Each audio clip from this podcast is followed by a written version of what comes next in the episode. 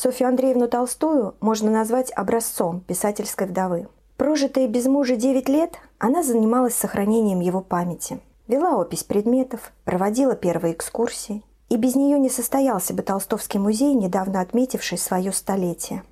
И, пожалуй, именно от нее ведет свое начало династия яснополянских хранителей. В нашем представлении Софья Андреевна, пережив потерю супруга, всецело посвятила себя увековечиванию его наследия. Но что она чувствовала на самом деле? Как воспринимала свою работу по сохранению Ясной Поляны? Как высокую миссию или суровую необходимость? Об этом и многом другом мы поговорим с научным сотрудником музея Галиной Федосеевой. Добрый день, Галина. Добрый день. Изменилось ли финансовое положение Софьи Андреевны после смерти мужа? Проще говоря, пришлось ли ей думать о том, как обеспечивать себя? Мы говорим о финансовой стороне вопроса и не будем забывать о том, что раздел наследства произошел еще в 90-х годах, еще при жизни Льва Толстого. Угу. Тогда Лев Николаевич оценил все свое состояние в 500 тысяч рублей и разделил его на равные части, на свою супругу и на 8 детей. Каждый получил приблизительно по 55 тысяч. Кроме того, Софья Андреевна с этого момента занималась изданием сочинений мужа, семья получала какой-то определенный доход, это Софья Андреевна откладывала в банке, у нее были свои средства на банковских счетах. В 1912 году издатель Сытин выкупил у Софьи Андреевны все остатки ее изданий и выплатил Софье Андреевне 100 тысяч рублей. Надо отдать должное, Случилось это по инициативе Александра Львовны. Прежде чем исполнить завещание отца, передать все в общественную собственность, она позволила матери получить деньги с этих изданий. Поэтому говорить о том, что Софья Андреевна после смерти Льва Толстого испытывала какую-то финансовую нужду, неправильно. У нее были деньги. Сколько денег? Ну, на этот вопрос у меня ответа нет. Но деньги были, не хотелось ли ей уехать из Ясной Поляны? Здесь все так живо напоминало о прошлом и переехать, ну, например, в Москву, ну или к кому-то из детей. Софья Андреевна после смерти Льва Николаевича э, в Ясной жила не безвыездно. Она и в Москву ездила, и в Петербург ездила, и к сестре Татьяне Андреевне, и в Ялту ездила с дочерью Таней и ее семьей. На машине, кстати, как она пишет. Пережили даже дорожное происшествие с лопнувшей шиной. А вот по поводу того, чтобы уехать из Ясной Поляны, совсем нет. Как она писала в ежедневнике, горе надо переживать, наверное, там, где оно произошло. И я переживаю это горе здесь, в Ясной Поляне. Говорят иногда про стариков, да, вдовевших, что они живут прошедшим. Вот Софья Андреевна тоже жила прошедшим. Угу. И есть у нее такая запись в ежедневнике, что после смерти Левочки и я умерла. Отчасти, да, она вот Доживала? доживала, а доживать хочется в том, что дорого. А кто жил с ней в усадьбе после смерти Толстого? Сразу скажем, что она не осталась одинокой. Штат прислуги, он угу. остался в Ясной Поляне. Довольно часто и подолгу здесь живал Душан Петрович Маковецкий, доктор. Приехал Валентин Федорович Булгаков, начал работать над описанием библиотеки Ясная Поляна. Очень часто приезжали дети с внуками. В 2014 году переехала в Ясную Поляну дочь Татьяна Львовна вместе со своей дочерью и с целым штатом учителя и прислуга. Так что Софья Андреевна не была одинока. Часто подолгу жевала Игумнова Юлия Ивановна, художница. Угу. В Ясную Поляну постоянно приезжали посетители, экскурсанты. Угу. Вот этот нескончаемый поток посетителей, с которым работала Софья Андреевна. Кроме того, сюда постоянно приезжали специалисты, которые занимались изучением жизни и творчества Льва Толстого. Угу. Корреспонденты постоянно приезжали. Всем нужны были какие-то комментарии Софьи Андреевны, документы, которые хранились у Софьи Андреевны. Так что она вела довольно активную профессиональную деловую жизнь. Почему ей так хотелось продать Ясную Поляну в казну? Ведь в этом случае ей пришлось бы расстаться с усадьбой. Она для нее достаточно много значила. Начнем с того, что вопрос о продаже Ясной Поляны поднимается впервые не с Софьей Андреевной, а сыновьями. И здесь вопрос не только материальный, Мы часто думаем о том, да, что они думали только о том, чтобы получить какие-то деньги, выгоду. Да, конечно, этот вопрос тоже стоял. Но вся семья прекрасно понимала, что Ясную Поляну необходимо сохранить как историко-культурный объект. Что это не просто так место, а это место, которое должно остаться целым и нерушимым, и что это важно для всего мира. Но для того, чтобы сохранить Ясную Поляну, нужны деньги. И деньги немалые. А таких средств у семьи вот как раз и не было. Поэтому этот вопрос и поднимается. И сначала дети обратились к правительству. Этот вопрос обсуждался, ну там очень короткий период обсуждения, потому что сыновья запросили очень высокую цену. Правительство отказало. Тогда стал вопрос о том, чтобы продать Ясную Поляну в международную собственность, именно центральную часть усадьбы, то пространство, где мы сегодня проводим экскурсии. Они планировали собрать деньги у мировой общественности, сохранить это как историко-культурный центр, а остальную часть земли планировалось продать американцам за полтора миллиона американских долларов. И американцы хотели там устроить такое показательное экономическое сельскохозяйственное пространство. Переговоры с американцами начали вести сыновья Илья, Лев, племянник Кузьминский отправился в Нью-Йорк для того, чтобы вести переговоры. Сергей Львович, кстати, старший сын, эту идею не поддерживал. Все закончилось тем, что не договорились. Потом приехал Илья Львович в Ясную Поляну, ну и он практически уговорил Софью Андреевну возобновить переговоры с русским правительством. И вот тогда начинается эта длинная история о продаже Ясной Поляны русскому правительству. Но сначала вопрос вроде бы решен был положительно. В Ясную Поляну приезжают оценщики, сама Софья Андреевна начинает описывать тогда все предметы в доме. Правительство предложило цену в 500 тысяч рублей.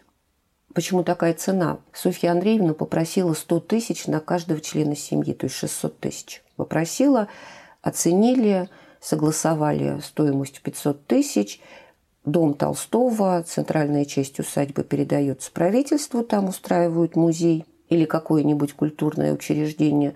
Софья Андреевна планировала переехать во флигель. И в этом вопросе надо сказать, что Софью Андреевну и это решение поддерживал Столыпин Петр Аркадьевич. А после убийства Столыпина ситуация переломилась, потому что противников покупки Ясной Поляны было больше – и в конечном итоге продажа Ясной Поляны правительству не состоялась, но Софье Андреевне была назначена пенсия. Пенсия была назначена в 10 тысяч рублей. Это очень большая пенсия. По тогдашней практике вдовам писателей пенсию назначали от полутора до пяти тысяч рублей. Это была резолюция императора Николая II. И когда случилась революция, у Софьи Андреевны эта пенсия осталась. Мы уже сказали о том, что к Софье Андреевне в Ясную Поляну приезжали посетители, экскурсанты. А вот сегодняшние музейные сотрудники и их предшественники за что могли бы сказать спасибо Софье Андреевне Толстой? За то, что сохранила, прокомментировала. Потому что с комментариями Софьи Андреевны жизнь Льва Толстого становится более... Я не знаю, какое слово здесь подобрать. Живой? Живой, яркой, образной, потому что она была непосредственным свидетелем и участником практически каждой минуты жизни Льва Толстого. Да, конечно, мы делаем скидку на эмоциональное состояние Софьи Андреевны. А да, конечно, мы делаем скидку на то, что между супругами возникали разногласия по тем или иным вопросам. Но но Софья Андреевна сделала самое главное. Она обогатила жизнь Льва Николаевича. Для нас Софья Андреевна – это равнозначная персона. Ну, смотрите, в 1984 году еще при жизни мужа она начинает передавать на хранение рукописи и предметы в Румянцевский музей, прекрасно понимая, насколько это значимо для последующих поколений.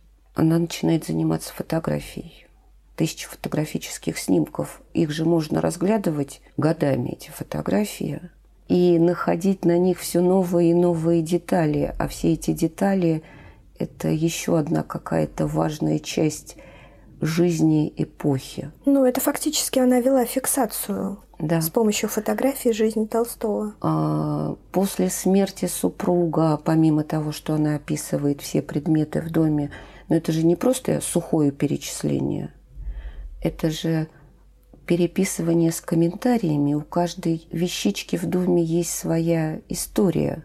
Помните, мы говорили про серебряную ложечку и, И ножичек. Льва Николаевича, или про чепец, или первая керосиновая лампа, которую Лев Николаевич купил, когда поехал в Москву по делам издания «Войны и мира». Или стул, который она подписала, на этом стуле Стуле сидел. всегда сидел Лев Толстой, да, во время обеда. Или камушки, которые хранятся в кошельке. Вот это камушки, которые мы собрали в Самарском имении. Софья Андреевна начинает издавать письма графа Льва Толстого к жене. Мы об этом тоже говорили. Это величайшая книга, и это единственная, как мне кажется, книга, переписка Льва Николаевича и Софьи Андреевны. То, что нужно читать, если вам интересна эта тема отношения супругов между собой. В Ясной Поляне в доме хранится издание, такое, оно специально типографски сделано с пустыми страницами, с большими полями, как раз для того, чтобы Софья Андреевна вносила свои комментарии. Там более 700 комментариев Софьи Андреевны. И там тоже чудесные есть истории. труд. И про, ну, например, очень забавная там упоминается в письме Аннушка, яснополянская крестьянка, а Софья Андреевна пишет, что эта Аннушка когда-то в издании «Посредника» прочитала Марка Аврелия, а потом говорила, что в этой книге она нашла большое успокоение. Когда на нее нападала тоска, она звала сына Петю с просьбой прочитать ей Марка Аврелия. И тоска проходила. Но это же бесценные комментарии. Да, это клад. Вот за что мы должны благодарить Софью Андреевну. Ну и я не говорю уже про этот э, нескончаемый поток посетителей в Ясную Поляну. Не зря мы говорим, что Софья Андреевна – это первая музейщица Да. в Ясной Поляне. Если мы вернемся к предыдущим вопросам. Девять лет, которые Софья Андреевна прожила после смерти Толстого, были очень непростым временем для всей страны. Первая мировая война, революция, гражданская война, голод. Как она приняла новое время? Смогла с ним свыкнуться? Были у нее мысли об эмиграции? Про иммиграцию нигде ни разу не встречала, скорее всего, нет. Как приняла это время? Тяжело. 14 год, Первая мировая война. Сына Мишу забрали в армию. Александра уезжает на фронт с сестрой милосердия. Лев отправляет свою семью в Швецию, сам тоже едет Красный Крест. Илья отправляется тоже с Красным Крестом, потом как корреспондент газеты На фронт. на фронт. Потом 17-й год, голод, разруха, погромы помещичьих усадеб. Да, Ясную Поляну не громят, хотя они пару ночей сидели на чемоданах, пока не пришли рабочие из Косогорского завода и не сказали, что будем охранять. И яснополянские пришли и сказали, нет, нет, нет, спокойно, мы вас не тронем». Яснополянские жители, да? Да, жители э, деревни Ясная Поляна. Но она же не только о себе, Ну, у конечно. нее же и родственники, племенники из Пирогова. Никольская, которая была сожжена. Никольское сожжено, а из Пирогова они буквально, что смогли быстренько собрать, приехали, усадьба полыхала. И о них тоже душа беспокоилась, и им тоже было тяжело. И Софья Андреевна, она всех, абсолютно всех здесь э, в Ясной Поляне принимала. Читая о первых послереволюционных годах в Ясной Поляне, понимаешь, что усадьба фактически держалась на женских плечах. За нее отвечали вдова и дочери писателя. Как жила Ясная Поляна в эти годы? Тяжело и трудно. Софья Андреевна пыталась до конца сохранить Ясную Поляну, несмотря ни на что. Но я позволю себе процитировать несколько отрывков из писем, написанных Софьей Андреевной в этот период. Ну, например, в 18 году напишет своей невестке а, Доре Федоровне Толстой, супруге Льва Львовича. «Жить стало невыносимо тяжело в России. О себе еще не имею права жаловаться, Ясную Поляну еще не разорили, но на днях не останется ни одного пуда муки. Взбунтуются все служащие, и я не знаю, что делать. У крестьян много денег, но что эти деньги теперь стоят? Поразительно, до какой степени наш хороший русский народ озверел. сколько у всех злобы, ненависти, какие везде убийства и грабежи. К нам в Ясную Поляну прислали охрану из шести солдат, которые живут в доме под сводами. Ребята, они хорошие. Но неприятно, что нужны вооруженные люди для того, чтобы охранять семью и жилище Толстого. Живут у нас в доме Душан Петрович, угу. я, отец и сын Сергеенки, тетя Таня Кузьминская, Таня, Сонечка, дочь покойного Андрюши, и все прежние слуги. Во флегеле живет вся семья разоренных Оболенских. Это семья Николая Оболенского, мужа Марии Львовны. Моя дочь Таня и моя внучка Танечка Сухотина и мисс Вильс. Как непривычно и тяжело жить только с интересами пропитания и еды. Бедная Таня так много работала в своем маленьком огороде, что натрудила печень и заболела. Соня, жена Ильи в Калуге, в своем домике. Дети ее разбрелись, не знаю где. Илья с какой-то дамой в Америке, где пишет статьи, читает лекции и не бедствует. Сережа мой и Саша живут в Москве. Их там собралось много толстовцев разбирать бумаги и рукописи Льва Николаевича, копировать их и готовить новое издание всех сочинений Льва Николаевича. Я отдала Сереже ключи от ящиков и право всем распоряжаться в Румянцевском музее в Москве, а сама ехать не могу. Стала слаба и от всего устаю. Семья Миши на Кавказе. Вот даже в это трудное время она все равно думала о наследии своего мужа. Она всю жизнь думала о своем муже. С самых первых дней совместной жизни она же писала, я для него живу, им живу. И Отказаться от этого невозможно. Это была та жизненная миссия, которую Софья Андреевна несла. Хорошо ли, плохо ли несла, не нам судить. Для этого был и есть один судья – Лев Толстой. Как она себя чувствовала в последний год жизни? Ну, во-первых, Софья Андреевна очень многое приняла. Если мы сейчас будем говорить о Толстом, Софья Андреевна и Лев Толстой очень многое приняла. Она многое приняла из его философско-религиозного учения. Она многое приняла из его решения отдать авторские права. Есть у нее об этом в ежедневнике, что тысячу раз был прав Лев Николаевич, что обогатил мужиков. Ну и в конце концов она приняла свою жизнь. Умерла Софья Андреевна здесь, в Ясной Поляне – 4 ноября 19 года от воспаления легких, и через несколько дней после ее смерти родные нашли ее прощальное письмо, в котором есть такие слова. «Очевидно, замыкается круг моей жизни, я постепенно умираю, и мне хотелось бы сказать всем, с кем я жила и раньше, и последнее время, прощайте и простите меня». А незадолго до этого она писала «И пусть люди снисходительно отнесутся к той, которой, может быть, непосильно было с юных лет нести на слабых плечах высокое назначение – быть женой гения и великого человека.